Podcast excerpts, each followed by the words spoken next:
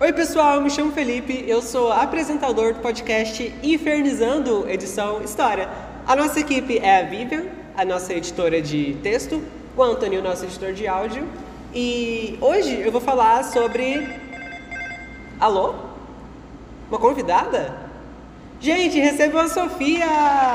Oi, eu me chamo Sofia e espero que vocês aproveitem esse podcast, pois conversaremos sobre as navegações francesas e o absolutismo.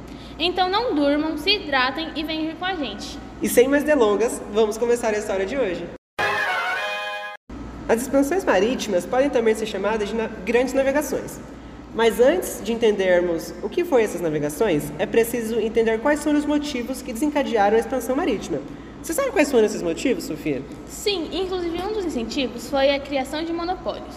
Um exemplo dessa formação foi a criação da Península Itálica, que favoreceu o monopólio do comércio. Além dessa região ter sido uma região comercial e urbana, que também era o centro de desenvolvimento do saber humano. Caraca, então esse monopólio era muito importante. E você está certo, porque foi graças a essa sabedoria italiana que diversos navegadores exploraram terras desconhecidas. Isso tá com, com um cheirinho familiar, não tá? Será que é o que eu tô pensando? Se você pensou nas Américas, você está certíssimo. Cristóvão Colombo era italiano e foi nada mais nada menos que o primeiro navegador que chegou às Américas. Resumindo, ele era o fodão da América. Um outro ponto foi a necessidade de metais, que por porque de tanto explorar as minas de minérios, um dia se esgotou. Aí pronto, os europeus ficaram doidinhos da cabeça que decidiram ir procurar metais em outras terras.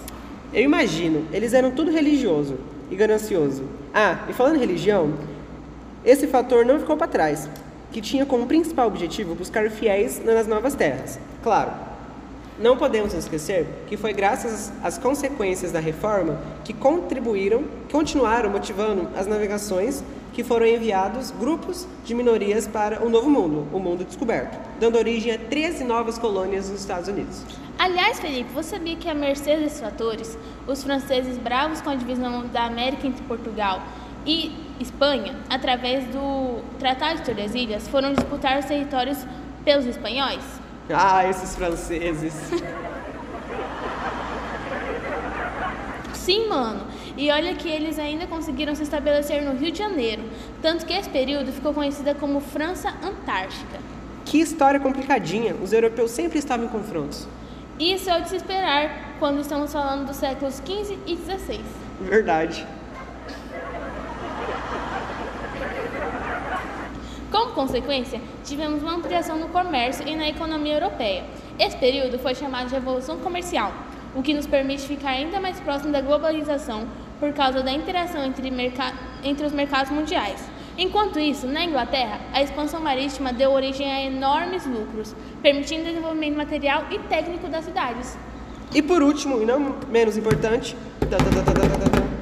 o colonialismo, que foi desenvolvido durante 400 anos por influência do sistema jurídico, econômico, social e cultural. Também a troca cultural, que gerou novas culturas e modificações na Europa. Agora você deve estar se perguntando: o que foi e onde ocorreu o absolutismo entra nessa história toda de navegação? Para ser sincera, nem nós sabemos. Ai, que burro, dá zero para ele. Brincadeirinha, o absolutismo foi uma forma do governo priorizar a necessidade do poder monarca e ainda atender às demandas da nobreza feudal e burguesia mercantil. E é por virtude disso que a expansão marítima ocorreu. Eu não sei se vocês lembram, mas após a Idade Média, as cidades ficaram extremamente pobres, que após anos, os burgueses que estavam ricos ajudaram os reis pobres, financiando as navegações, enquanto o rei atendia os favores da burguesia. E foi isso, pessoal. Espero que vocês tenham entendido e gostado da aula particular em casa. Até mais. Tchau. Tchau.